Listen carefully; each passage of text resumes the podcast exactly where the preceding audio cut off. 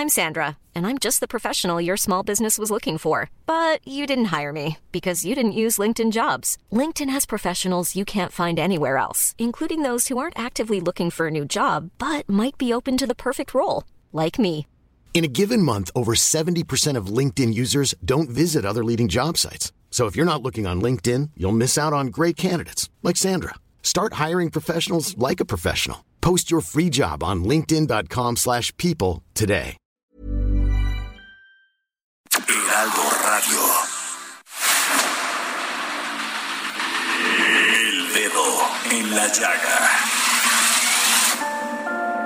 Había una vez un mundo en el que nadie creía.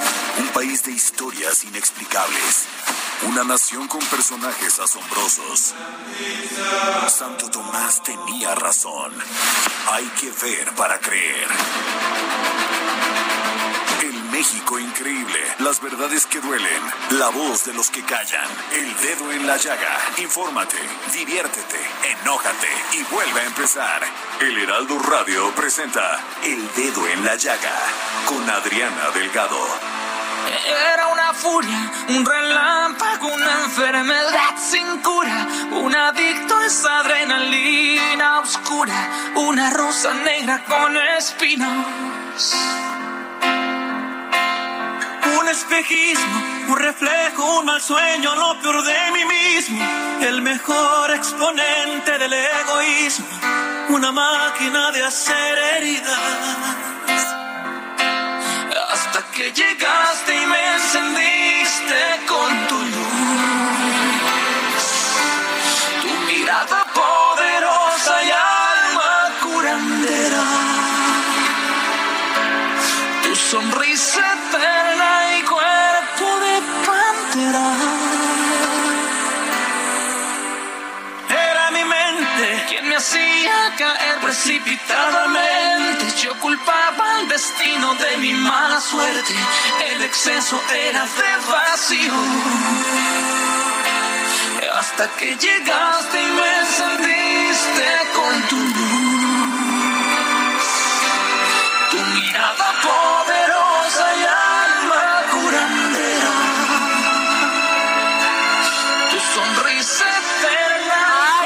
Ay, ay, ay, ay, ay, ay. Cómo duele, pero qué hermosa canción, Samuel Prieto. Lo es, lo la es. vida entera y Javi está, bueno, En, a- en la está lágrima. en la lágrima total. Esta canción de Camila y Marco Antonio Solís, que ayer escribió Marco Antonio Solís un tuit bien interesante. Ah, sí. Sí, porque les dijo, a ver, o sea, hacer un análisis sobre el tema de que se nos fue el WhatsApp, el Instagram, el Facebook. Yo no te, yo el Instagram sí, sí, sí, me gusta. El Facebook, pues ese tengo Aldo que me ayuda, gracias a Dios. Sí. El Pero este, el WhatsApp, uff. el Face, pues no, ese no me meto yo. Pero el WhatsApp, híjole. Nos sí es sufrir. un tema, hizo una gran, bueno, ay yo, ¿qué tal? Hice una gran reflexión yo, ¿no?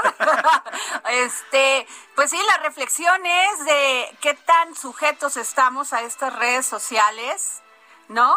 Y qué estrés, independientemente que si se les cayó el- el- la, la, este, la bolsa y perdió mucho dinero mi querido Mark Zuckerberg, Sí, sí, este, eso de es lo menos bolsa, importante. O sea, el estrés que nos provocó, eso es Sí. terrible y es punto de análisis, ¿eh? Sí, claro. De análisis. Por supuesto. Pero bueno, este, Samuel, recordándoles, por favor, prevenir es combatir a todas las mujeres en este mes del cáncer que eh, la tasa de mortalidad por cáncer de mama es ya de, de 17 defunciones por cada 100 mil mujeres de 20 años Wow. o más.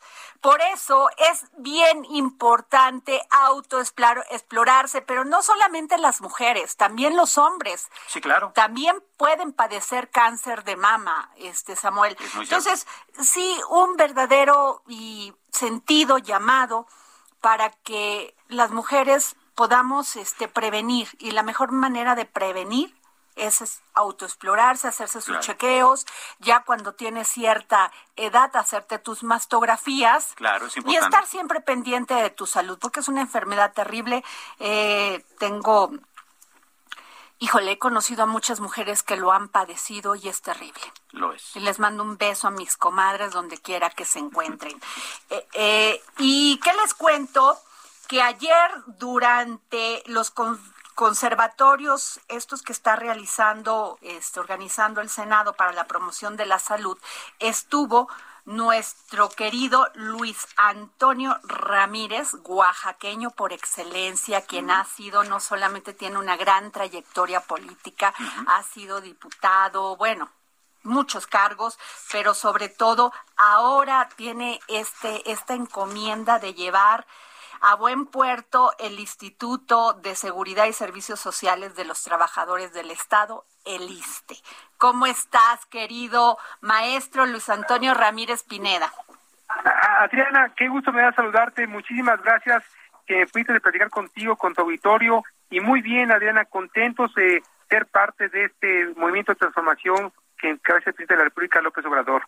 Eh, Luis Antonio, ayer co- que este me llamó eh, me llamó poderosamente tu tu este tus comentarios y sobre todo eh, esto de que el Estado debe recuperar la rectoría del sistema de salud en México. Lo entendemos sí, pero pero queremos que nos lo expliques porque dices también reducir la subrogación de servicios.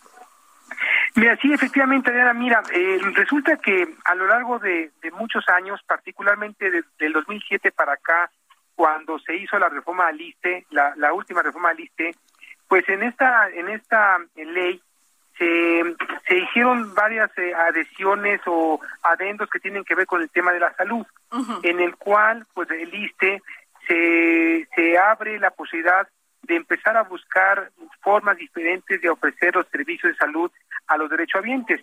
Una de ellas fue es eh, subrogar servicios que tienen que ver con la anestesia, con el banco de sangre, eh, servicios de laboratorio, de anestesia, de, eh, de, de, de, hemodiálisis, eh, que, que el ISTE pues, eh, de- delega al sector privado y en detrimento de invertir en la propia institución. Tú como instituto dejamos de comprar equipamiento, dejamos de, de contratar personal, dejamos de contratar eh, los servicios para poder dar al derechohabiente y esto se fue delegando, delegando poco a poco al sector privado. Nosotros creemos que en este momento mucho del problema que tenemos tiene que ver con la insatisfacción del derechohabiente con los servicios que se prestan. No hay servicios oportunos, no tienen la calidad y la eficacia que uno quisiera, y esto es parte de lo que nosotros queremos recuperar como, como gobierno federal. El, el ISTE gasta mucho dinero en la subrogación de estos servicios, gastamos más de 8 mil millones de pesos y hay una permanente eh, queja de la derechohabiencia de que el ISTE ha perdido la capacidad de ofrecer estos servicios y que ellos tienen que estar desplazándose a diferentes lugares para recibir los mismos o a veces los médicos no tienen los insumos que, que, que se comprometen las empresas privadas para eh, la prestación de servicios. Nosotros eh, estamos ahorita buscando la forma como en los nuevos contratos que estamos haciendo ir exigiendo más a las prestadoras de servicios la puntualidad y la efectividad de estos servicios con la finalidad de que la gente pueda recibirlos en tiempo eh, y con la, con la con la eficacia que se requieren. Es, es un es un tema muy muy eh, difícil de resolver Complejo. si no empezamos con, con lo más básico que tiene que ver con la eh, inversión en infraestructura, en equipamiento y que el ISTE pueda pues eh, definir claramente a qué se quiere dedicar y qué servicios son los que quiere subrogar.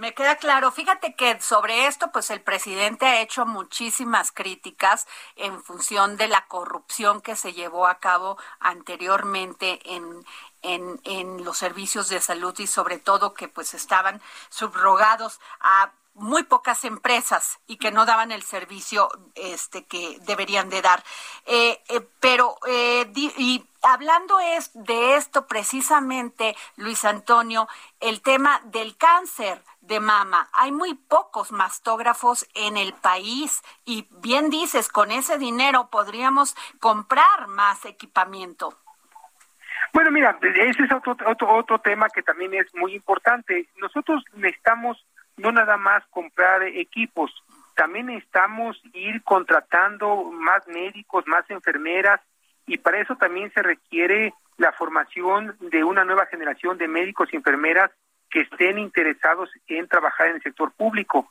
porque el día de hoy eh, tenemos también una poca oferta de médicos y enfermeras que quieran trabajar en el gobierno, que se quieran ir a las, a las, a las unidades médicas que están en, el interior del, del país, y, y esto también genera un problema en el servicio porque no basta el equipo, sino también se requiere quien lo pueda operar. Y es ahí donde nosotros tenemos el gran desafío de encontrar los, los, los incentivos suficientes para que esos médicos quieran prestar el servicio, en este caso en el ISTE. Es, un, es otro reto que tenemos ahí como país, como, como sector salud, el que podamos, por una parte, formar médicos y por otra parte también emplearlos con mejores sueldos y con unas mejores prestaciones de las que hoy estamos otorgando. Entonces, es un conjunto de acciones que, al paralelo se tienen que llevar a, eh, cabo. otro tema muy recurrente es el tema de la hemodiálisis, que es uno de los rubros donde nosotros más pacientes tenemos con problemas de diabetes. Tenemos más de un millón seiscientos mil eh, personas que tenemos que atender. Y bueno, ahí también se requieren eh, nefrólogos o enfermeras que tengan esta, esta especialidad para dar estos servicios. Entonces, como tú bien dices, este Adriana, es parte de una reingeniería, una reestructura que requiere todo el sector salud como país y en cada una de las instituciones para brindar los servicios que requieren los, los pacientes que desafortunadamente cada vez son más que padecen o ya sea cáncer o ya sea también problemas de diabetes. Ahora, eh, maestro Luis Antonio Ramírez Pineda, director del ISTE. Eh, sin embargo, estas empresas de que se encargaban de dar y que se encargan de dar este hemodiálisis y todo esto, eh, han señalado que sin el apoyo de ellas, pues no hubieran no hubiésemos podido salir de este COVID-19, de esta pandemia porque no tenían los ni el IMSS ni el seguro, pues este el equipo ni el personal ni nada. Eh, es cierto, es, es una combinación de varias cosas. Por una parte, el propio gobierno desde hace muchos años dejó de invertir. En, el caso del ISTE dejó de invertir en equipamiento, dejó de invertir en infraestructura, se dejaron de hacer obras de ampliación, se dejó de, de preparar gente y por otra parte se le delegó esto al sector privado para que ellos fueran ocupando estos servicios y ellos se fueran especializando. y, la verdad es que al final lo que estamos es una mezcla de ambas cosas. No estamos peleados con la prestación de servicio privado, tampoco estamos obsesionados que el gobierno tenga que hacer todo. Creo que tiene que haber una un, un, conjunto, una mezcla de acciones, pero lo que hoy tiene que dar claro también a los prestadores de servicios del sector privado es que requerimos que los servicios se den con más eficacia, y con mayor calidad. De, lo contrario, de nada nos sirve mandar, dejarles a ellos que otorguen el servicio si el derechohabiente no está satisfecho o el médico, que es el usuario también del servicio, no está satisfecho. Entonces, creo que eso esto nos está llevando a ambos, sector privado y sector público, a especializarnos mejor, a dar mejor servicio, a abaratar los costos y no ensañarse con los precios, que también es algo que también nos genera un problema porque parecía que los, los precios son infinitos, cada año suben los costos, cada año suben los precios y obviamente las cuotas y aportaciones que, que nosotros recibimos de los trabajadores no nos alcanza para tapar el rubro de salud. Entonces yo creo que es, es, parte de lo que tenemos eh, en conjunto que revisar y, y, digo, no se trata de que el gobierno lo haga todo, pero se trata también de que en conjunto podamos hacer las cosas de, mejor manera y, y a costos más reales. Y este, Maestro Luis Antonio Ramírez Pineda, director del ISTE. Eh, lo que sí se quejan muchos derechoambientes es este es de las instalaciones o sea, de la poca dignidad que hay al, al, al, entrar a uno de estos, de los hospitales, ya sean del IMSS o del ISTE o del, del Estado, y ver las instalaciones que se están cayendo, o sea, te enfermas más Mira, mira, Andrea, Adriana, eh, hay, hay, nosotros en el ISTE tenemos más de 600 unidades médicas propias y, y, subrogamos otras 400 unidades médicas. en, suma, ¿no? Eh, nosotros como ISTE tenemos más de 1.100 unidades médicas en todo el país y tenemos muchas unidades de todo, unidades muy, muy viejas unidades eh, nuevas. obviamente, parte del, del desafío que tenemos como gobierno y como instituto es ir sustituyendo muchos de los hospitales que, que ya están muy viejos. Tenemos hospitales que tienen más de 55, 60 años de edad, que ya no corresponden a las, a, las nuevas este, demandas de la, de la nueva infraestructura médica, ¿no? Ya, ya eh, los equipos médicos ahora requieren de mayor potencia en materia de electricidad, son de otro tamaño, los quirófanos también se han modernizado, y mucho de lo que en el ICE heredamos es la falta de mantenimiento y conservación Pues sí, que, que se dejó de cierto. lado. Ele- elevadores, eh, aires acondicionados, sistemas eléctricos, sistemas hidrosanitarios. O sea, se dejó de invertir.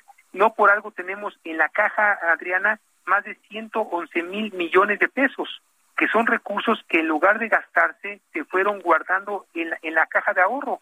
Entonces. ¿cómo, cómo es posible que tenemos tanto dinero en las cuentas bancarias y no tengamos la infraestructura ni el equipamiento para poder modernizar esto? Ajá. Esto te habla de que evidentemente el modelo anterior es un modelo que fracasó, Pues que sí, no respondió. ahí está el resultado. Ahí está el resultado y las cuentas ahí están y, y vemos y nosotros esto expresado en el informe financiero actuarial que se presenta en el Congreso año con año, donde las reservas del ISTE van creciendo, pero no se da esto en la inversión en el equipamiento. Y esa es la, la, la, la- pelea que traemos siempre y por eso el presidente de la República ha señalado que el modelo económico neoliberal no funcionó y que tenemos que cambiarlo. Nosotros somos el ejemplo de eso, de, de, de la, del desdén que hubo hacia el sector salud, eh, las omisiones que se hicieron. Qué importante que lo digas, qué importante. Así es, así es, Elena, y, y por esa razón yo, a mí yo, yo, yo agradezco mucho que me des esta oportunidad de platicarlo contigo, porque es importante que el auditorio sepa que mucho del rezago que hoy vivimos, y, gracias a que el COVID lo, lo, lo, lo así lo, lo enseñó, es que tenemos instituciones muy, muy deterioradas porque se dejó de atenderlas y hoy ya estamos trabajando en ella. Fácil no es porque nosotros, eh, el Congreso de la Unión nos pone un techo presupuestal año con año y este techo presupuestal nos limita para gastar los recursos en, en, obras, en mantenimiento, con conservación, en equipamiento, en personal. Pues tenemos que hacer selecciones eh, de, de dónde te vamos a invertir el recurso y bueno, pues en, en eso estamos poco a poco. Yo, yo creo que el próximo año vamos a poder eh, hacer una inversión más importante. Eh, hay una propuesta en el paquete económico de gastar más de dos mil millones de pesos en equipamiento y en infraestructura, lo cual nos va a ayudar mucho a modernizar, a modernizar lo que tú bien has señalado, Adriana. Pues eh, muy claro, maestro Luis Antonio Ramírez Pineda, director general del Instituto de Seguridad y Servicios Sociales de los Trabajadores del Estado, ISTE. Muchas gracias por tomarnos la llamada para el dedo en la llaga. ¿Qué Te lo tema? aprecio mucho, Adriana. Gracias. Muchas gracias. ¿Qué temas? Vaya, qué cosa. Qué cosa, ¿eh? Hay que hablar más de ese tema porque le echamos la culpa nada más a, a este gobierno y no, ¿eh? Claro. No. Hay que analizarlo. Y bueno, eh, tenemos en la línea al senador Alejandro Armenta de Morena, presidente de la Comisión de Hacienda y Crédito Público en el Senado de la República. Senador, ¿cómo está? Hola Adriana, gracias Adelando. ayer lo busqué y no me contestó, ¿eh? Oh, disculpa, es que estábamos recibiendo al presidente de la Lo República sé, en lo sé. Puebla, pero sabes que estamos atentos y siempre agradecidos porque nos permiten comunicarnos con el Heraldo. Oiga, ¿Eh? ma- este Y senador. el dedo en la llaga. Ah, muchas gracias, senador. Que el litio se queda en propiedad de, o sea, la nación es, es el- la verdadera que Dueña del parte, litio. ¿eh? La La, pro- dueña del litio. Entonces, ¿qué va a pasar con todas estas empresas que pa- aparentemente ya les habían dado una concesión y ya estaban hasta eh, extrayéndolo? Que además es bien complejo porque no sé de cuántas toneladas sacan una tonelada de litio. Entonces, ¿qué va a pasar con todas estas empresas? ¿No es un mal mensaje a los inversionistas? Adriana, qué bueno que comentas el tema y hay que poner el contexto. El presidente ha presentado una iniciativa muy importante que pone al litio, a los minerales estratégicos y a las tierras raras en el mismo estatus el petróleo y los hidrocarburos. ¿Qué pasa con el petróleo y los hidrocarburos en el artículo 27 constitucional? Privados, nacionales y extranjeros pueden invertir. Privados y extranjeros pueden tener participación en la exploración y en la explotación. Hubo 31 concesiones que entregaron en administraciones pasadas, 31 concesiones. Yo tengo esos documentos, los conseguí por transparencia hace tres años. Y de esas, de esas 31 concesiones, que fueron 100% extranjeros, ocho están vigentes, dice la Secretaría de Energía y de Economía, de las cuales solo una está en exploración, la de Sonora. La Bacanora. El, sí, el, el presidente y el secretario de Gobernación garantizan que las las concesiones que están vigentes seguirán vigentes. Y el cuerpo de la iniciativa que modifica el artículo 27 y 28 constitucional permite el aprovechamiento de extranjeros. No es en contra del capital extranjero, no es en contra de los inversionistas. Hay que revisar con detalle cuál es el propósito, que los minerales estratégicos que sirven para la transición energética de energías fósiles a energías limpias sean aprovechadas primero para los mexicanos. Se estima que en México hay 4.5 veces el valor de la deuda externa en estos materiales estratégicos, minerales estratégicos. ¿Qué es lo que se pretende? Pues que se ocupen para el desarrollo del país. Ese es el propósito y claro que se le da la bienvenida a la inversión extranjera y claro que queremos que se aproveche eh, los recursos naturales para el desarrollo del país. Senador, ¿cómo le va? Buenas tardes. Eh, bueno, recordamos que... Samuel Prieto, porque nunca se presenta. sí, ¿verdad? Senador, recuerdo que usted de hecho tenía una iniciativa justamente que iba más o menos en esa misma tesitura, ¿no? Y, entonces se tomaría esta eh, inclusión de la iniciativa de contrarreforma eléctrica como un avance hacia allá. Eh, pero una de las grandes preocupaciones eh, es que, bueno, si esta concesión que parece ser que en términos de los parámetros de lo que dice la iniciativa sería la única que permanecería en manos privadas hasta que el Estado tome, digamos, la rectoría y el control sobre una actividad que estaría reservada para el Estado. Eh, ¿Cómo se, eh, sería el esquema o cómo lo propondría usted para que realmente haya recursos para que se dé esa explotación? Porque si bien es cierto, tenemos ahí abajo en, en, en las reservas 4.5 veces el valor de la deuda externa en litio, pues también es cierto que es costoso este, extraerlo y pues al parecer no hay dinero, ¿no? Debo compartirles que las, los yacimientos de litio, de grafito, de cobalto, de cobre, de aluminio, de níquel, son minerales que se han extraído a lo largo de muchos años. Hoy el litio cobra una importancia estratégica porque para el 2050, dice el Banco Mundial, se incrementará la demanda en un 500% porque la industria eléctrica el desarrollo de la industria eléctrica, la, movilidad eléctrica, da en un 8% anual. Entonces, estos datos nos llevan a entender que nuestro país lo único que está haciendo es garantizar el desarrollo energético para los próximos años y asegurar que haya rectoría. Hoy la ley no sabe, hoy como está la ley, no se sabe quién explota, quién aprovecha, bajo qué términos se regula. Es decir, no sabemos si están explotando, están explorando o están o están saqueando el litio. Eso no le conviene al país, no le conviene a los mexicanos. Es tan importante esta iniciativa eh, recoge lo que nosotros planteamos hace dos años, en el, el 11 de noviembre del 2020 presenté la iniciativa, y es exactamente la misma, porque trabajamos con la, la senadora Rocío Nale, con la secretaria Tatiana Cloutier, en más de ocho reuniones. ¿Recuerdan ustedes que hace un año estuvo por, por el Senado y por, eh, en, los, en, en, en Palacio Nacional, estuvo el presidente de Bolivia? Y dio una rueda de prensa con el presidente. A partir de ese encuentro, el presidente de la República instruyó a la Secretaría de Economía y la Secretaría de Energía que se hicieran reuniones técnicas. En esas reuniones participamos.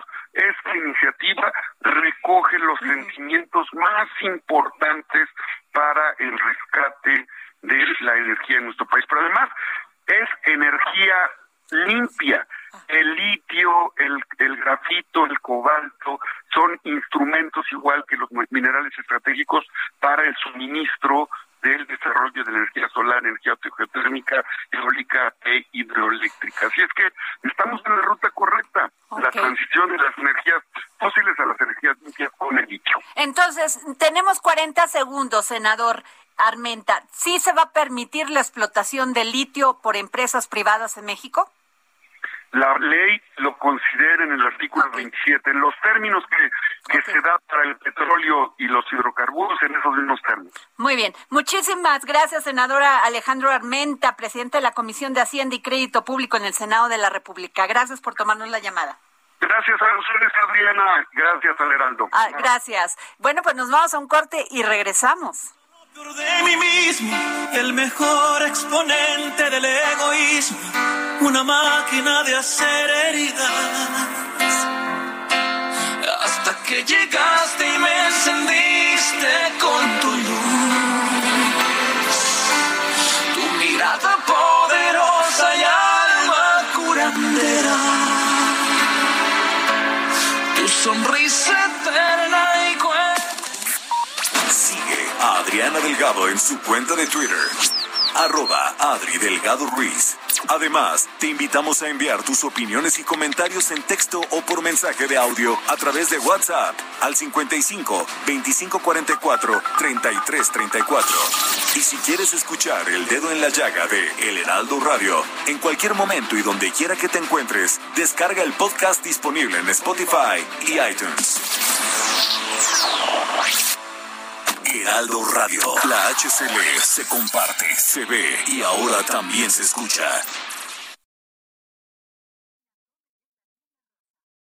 Heraldo Radio. La HCL se comparte, se ve y ahora también se escucha.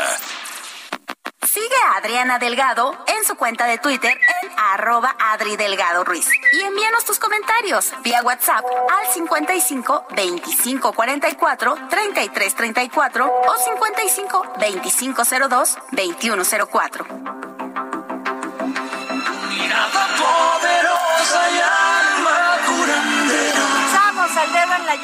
Yo soy Adriana Delgado Ruiz. Nos escucha usted a través de la 98.5 FM, El Heraldo Radio. A ver, la conozco desde hace muchos años. Es una mujer profesional, una mujer valiente, una mujer de lucha, una gran madre y un gran ser humano. Y ahora, como política, la verdad, hace unos días dio un discurso eh, en una comparecencia de, de seguridad y la verdad no, no tuve más que pararme y aplaudir. Lili Telles, ¿cómo estás? Adriana, muchas gracias por tus palabras de, No, de todo corazón. No, y además de muchos años, Lili, quien te conocemos sabemos de tu gran entrega y profesionalismo. Y el día de hoy te hemos estado escuchando sobre estas amenazas que, que, que, que te han hecho, pero sobre todo a tu hijo. Y ahí, como repito palabras de ya sabes quién, con los hijos no. Así es. Perdón, eh, tengo que... ¿Se escucha bien? Sí, sí, sí, sí, claro. Con los hijos no, Lili. No, Pues- pues, pues uno cuando se dedica a una actividad pública, ok, pero con los hijos y con nuestra familia no. Exactamente. Y yo creo que esto pues no se puede tolerar y me estoy muy impresionada porque hace unos momentos en el Senado eh, dos senadoras de Guanajuato, de Morena, estuvieron, en lugar de solidarizarse y condenar las amenazas, estuvieron diciendo que yo me lo merezco porque he hablado en contra de la 4T. Y pues me parece que, que las cosas no deben funcionar así. Y menos en Mm. un país donde se, se exalta tanto que hay libertad. O sea, no puede ser que alguien, un representante del, del, del pueblo como tú, como senadora, no se pueda parar ante una tribuna y decir lo que piensa, pues es, es además es como una obligación decirlo. Exactamente, mi trabajo como senadora y el trabajo del, del Senado en sí, el principal, evidentemente hacer leyes, pero el otro es tener una supervisión y un control sobre el gobierno. Ese es el trabajo y estoy en una bancada de oposición. Entonces, yo lo que quisiera eh, eh, y he estado eh, aclarando es que no es lo que dijo el presidente ayer y hoy. Yo no convoqué a una agresión contra él. Yo no convoqué a que se le faltara el respeto. Escribí un tuit el sábado y ahí está y es público. En ese tuit escribí que el presidente es un violador serial de la Constitución, que va a ir al Senado, que iba a ir al Senado el, el- el jueves, ya no, y, y que era preciso, es preciso hacerle frente. Hacerle frente por parte mía en el Senado, pues es evidentemente pedir la palabra y decirle al presidente algunas cosas.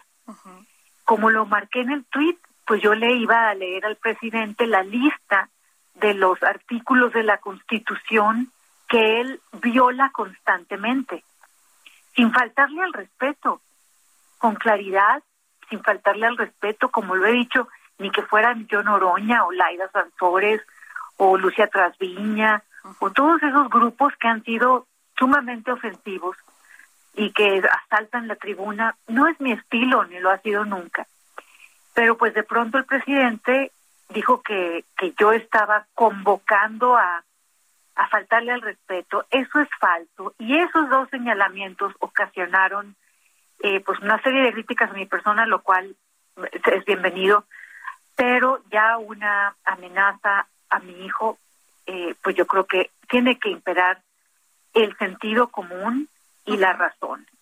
Y yo todavía eh, invito al presidente a que vaya al Senado el jueves y que y decirle pues que hablando se entiende la gente y que no pasa nada, como él mismo lo dijo en Puebla cuando sí le reventaron un evento. No pasa nada en el Senado si la oposición le, le dice lo, lo, lo, que, lo que pensamos.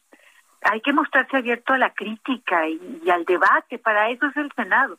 Así es, sencillamente es hasta una obligación de los senadores decir lo que piensan y guiarnos a los ciudadanos, también en temas de política pública, de hacerle frente a las críticas al gobierno.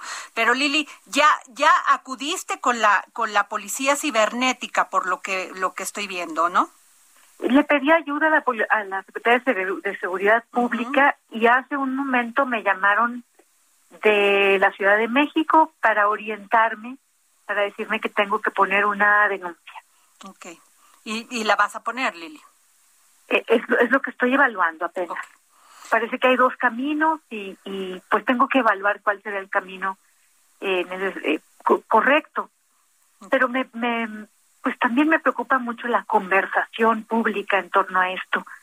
Este tipo de cuestiones no deben permitirse para nadie. Por eso yo había estado eh, con un compañero tuyo anterior en una entrevista, pues también le pido a, a la doctora Beatriz Gutiérrez Müller que ella ha tomado esta, esta causa con los menores, de, no, que, que no se moleste a los menores, pero pues la posición de ella es muy cómoda porque el ejército es su escolta y los demás ciudadanos pues no tenemos ese privilegio. Sería bueno que que ayudara a ella, a todas las personas, cuando nos encontramos en este tipo de situaciones, a las mamás. Así de sencillo, con los hijos no, ni con nuestra familia. El debate público es el debate público, Lili. Así es. Muchísimas gracias, senadora Lili Telles. Muchísimas gracias por tomarnos la llamada. Te mando un abrazo y te agradezco mucho este espacio. Gracias, senadora. Y bueno, Samuel, pues ¿cómo ves, eh? No, a ver, una cosa es el debate público, es el otra es la que no estés de acuerdo con un tema o con otro tema o sea, y entre políticos lo entendemos, entre los que nos dedicamos a la a esto, ¿no? A los medios también lo entendemos, pero no no con el resto de las familias. No, eso sí no se vale. Y nos vamos con eh, con Samuel Prieto. Samuel, oye, ¿cómo viste la, la, la contrarreforma? A ver. Vaya, que está generando mucho ruido porque en efecto eh, las preocupaciones son bastantes y fundadas, ¿no? Eh, lo primero es, eh, de verdad es que es algo tan caótico. Bueno, Tratemos de un poco de entenderla a partir de lo que dice eh, específicamente la iniciativa. Eh, la Comisión Federal de Electricidad, que está en el centro de todo este asunto, pues al tratarse de una de una reforma eléctrica, eh, básicamente dejaría de ser lo que nosotros conocemos como empresa productiva del Estado, que es una empresa que si bien es del Estado, pues tiene un patrimonio propio con con una serie de características que le permite competir justo como empresa en el mercado mexicano para convertirse en un de nuevo en un organismo organismo del Estado. Y no solo eso, sino que ese organismo dejaría de estar regulado por los entes que se encargaban de ello, porque además desaparece la eh, Comisión Reguladora de Energía, eh, la Comisión Sí, o Nacional sea, de ¿quién va a regular? Esa es una pregunta que te iba a hacer desde ayer, Samuel Prieto. ¿Quién va a regular lo que va a regular el Estado? Por Dios, a ver. Eh, esos organismos desaparecen y entonces las funciones regresarían a como era antes a la Secretaría de ¿Pero Energía. quién lo regula? ¿Un subsecretario? ¿Un subdirector? ¿Un quién? Así es, eh, básicamente una. Porque en estos organismos había científicos, había gente capacitada para tomar decisiones sobre eso. Exacto, y además, eh, como bien comentas, la litis de la existencia de estos eh, organismos tenía que ver con que fueran autónomos para que estuvieran eh, totalmente aparte de las eh, circunstancias y decisiones políticas, ¿no? Ahora, ya bajo la tutela de la Secretaría de Energía, pues de nuevo, todas las decisiones estarán tomadas en función, pues, del interés que tenga políticamente la administración que esté en ese momento en el poder, ¿no? Y ese es un gran problema, porque, pues, imagínate, ahora se trata de un ente que es absolutamente público, que es absolutamente gubernamental, con una regulación eh, basada en intereses políticos, bueno, estamos regresando al siglo pasado. Es que mira, Sami, el tema de la competencia sí es un tema, porque el lados. competir nos hace ser mejores. Así es. Y creo que los mexicanos no nos merecemos tener servicios de excelencia Por supuesto. y no regresar a hace 50, 60, 70 años. Ay, o sea, por Dios, o sea, ese es, ese es el tema que a mí me, pone mal. Por supuesto, porque además eh, no solamente deja de haber competencia y no solamente se convierte esto en un monopolio, sino que además ese monopolio no tiene dinero. ¿No? Entonces, ¿cómo va a poder ejercer justamente su monopolio? ¿A qué me refiero? Eh, otra de las cosas que desaparecen, además de los organismos reguladores, son las medidas que se habían tomado para garantizar que eh, la industria energética mexicana virara hacia las energías limpias. ¿no? La iniciativa desaparece los certificados de energías limpias, que eran justamente el mecanismo que se utilizaba para eh, darle prioridad a la compra de energía. ¿no? Si una empresa privada o pública, como fuera, tenía un certificado de energías limpias, entonces era la primera en la lista para que se le comprara su energía. Ahora no. Ahora la primera en la lista es la propia CFE, ¿no? Yo primero mi energía y ya después, o sea, si tengo la, espacio, la- te compro la- a ti. la- la- la comisión va a ser la que compra y la que vende. Ya. Exactamente. Ese es un monopolio. Eso es un monopolio. Pues, a ver, aquí en China es Aquí un monopolio. Sí.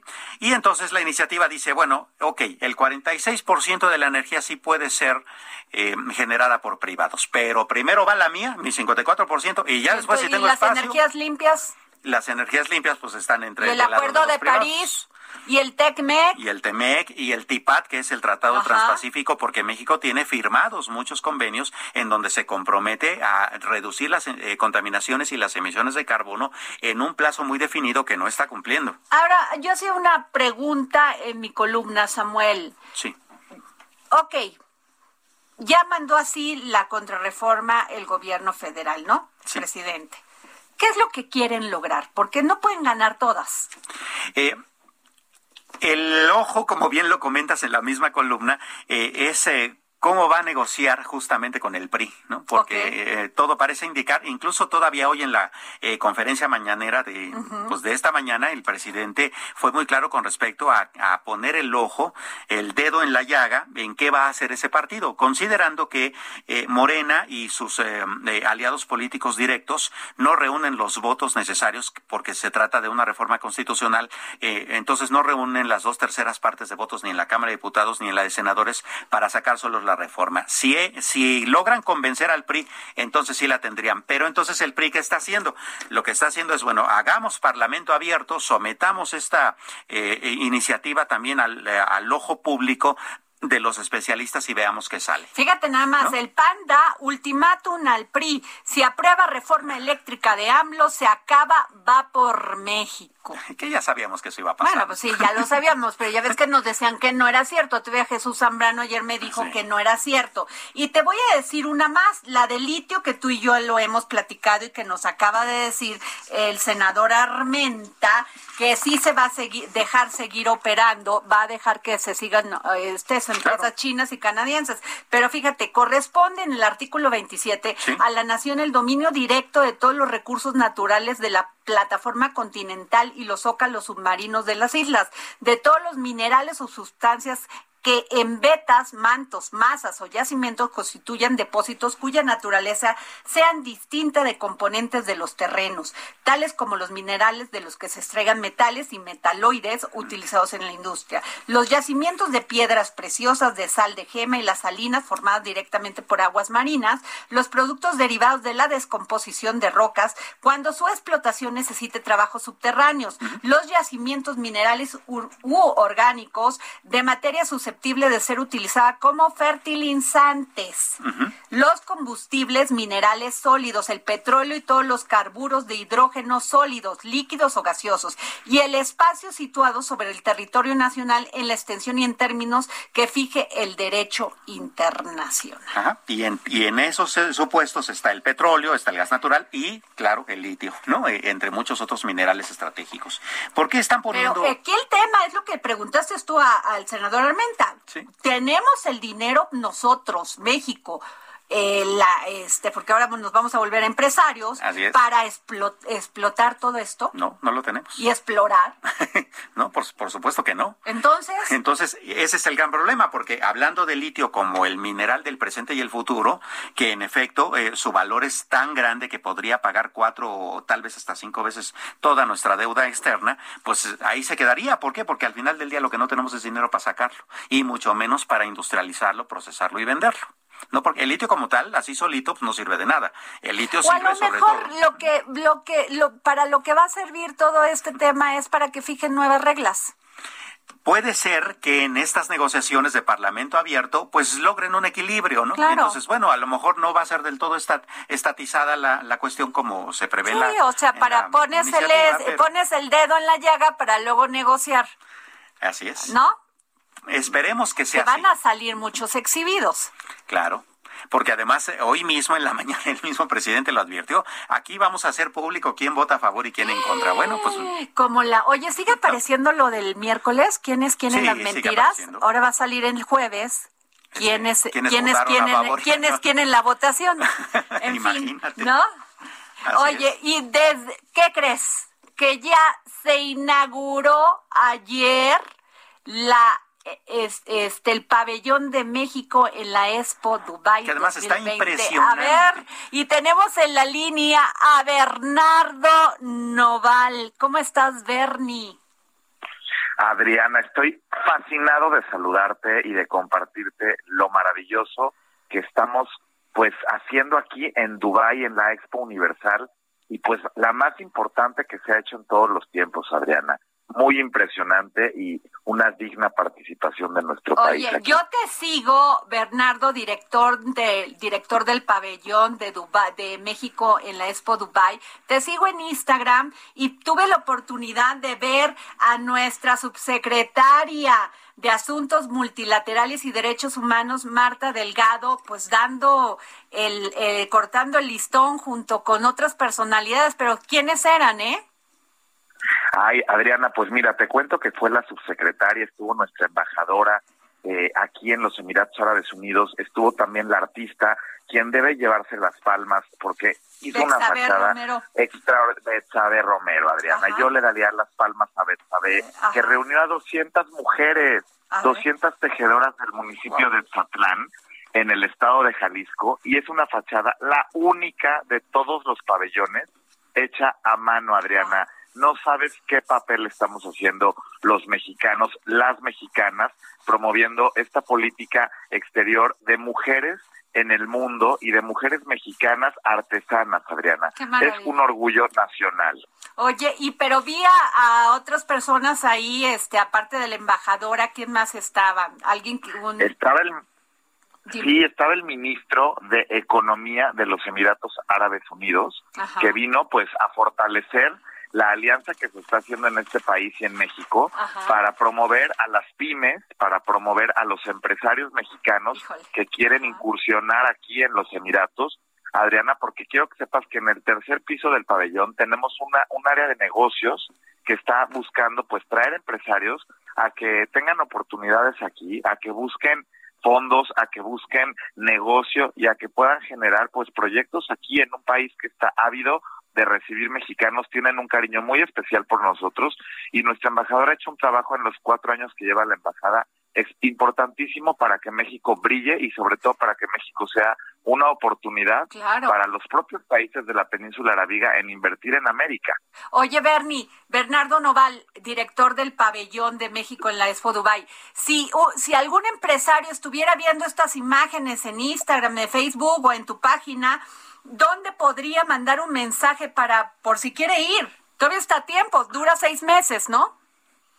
Sí, por supuesto, Adriana. Nos pueden escribir a través de las redes sociales, que son eh, Pavemex Expo Dubai, y nos pueden escribir también al correo electrónico de, de, de, la página, pueden visitar nuestra página del pabellón, me pueden escribir a mí, que estoy a sus órdenes en nuestras cuentas y redes.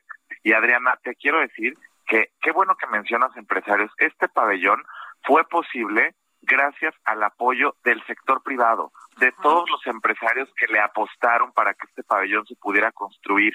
Este pabellón lo empezamos a hacer el 14 de junio del 2021.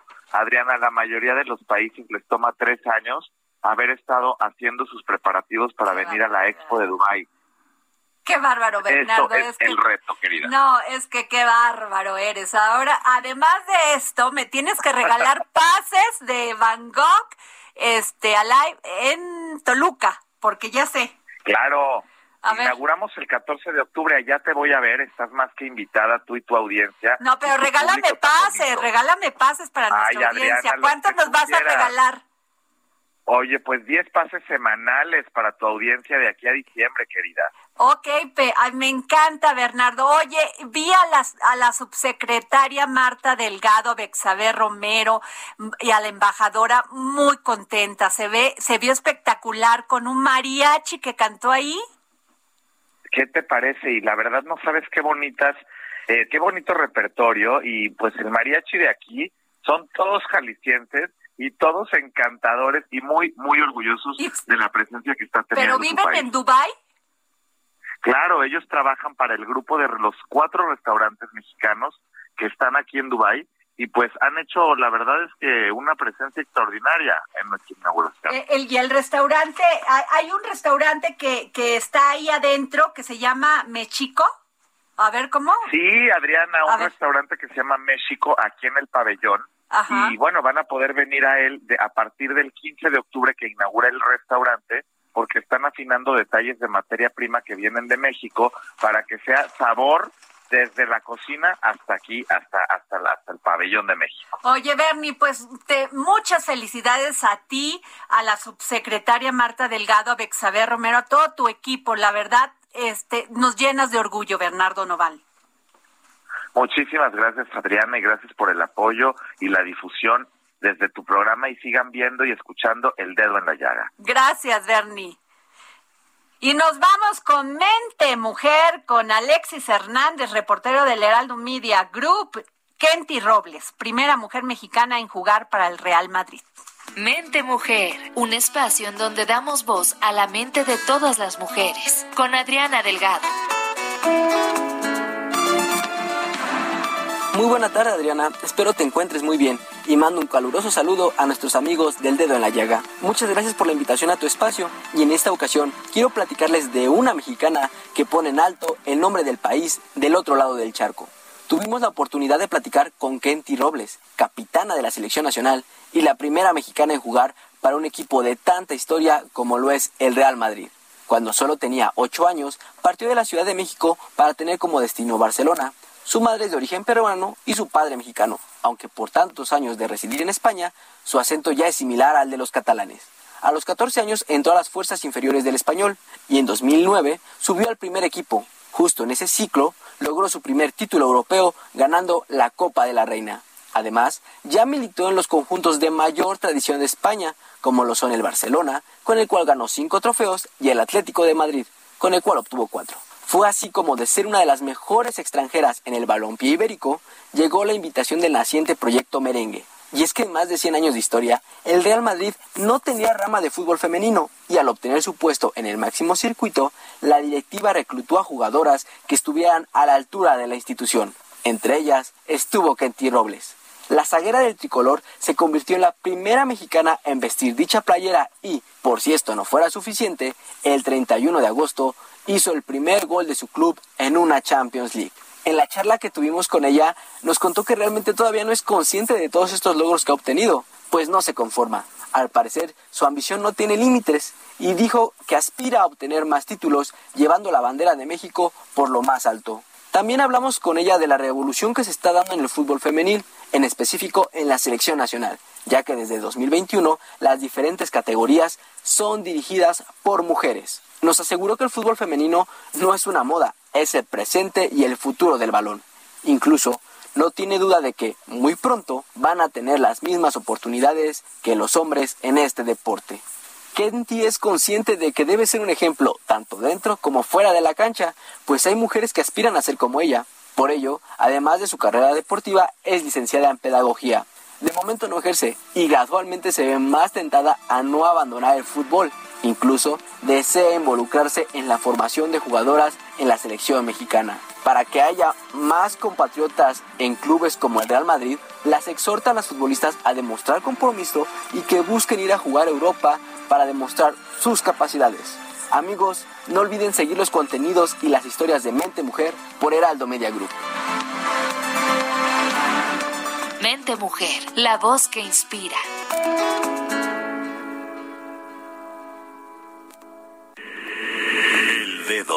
En la llaga. El Heraldo Radio presentó El Dedo en la Llaga con Adriana Delgado. Heraldo Radio, la HCL se comparte, se ve y ahora también se escucha. Imagine the softest sheets you've ever felt. Now imagine them getting even softer over time. That's what you'll feel with Bowl and Branch's organic cotton sheets. In a recent customer survey, 96% replied that Bowl and Branch sheets get softer with every wash. Start getting your best night's sleep in these sheets that get softer and softer for years to come. Try their sheets with a 30-night guarantee. Plus, get 15% off your first order at bowlandbranch.com. Code BUTTERY. Exclusions apply. See site for details.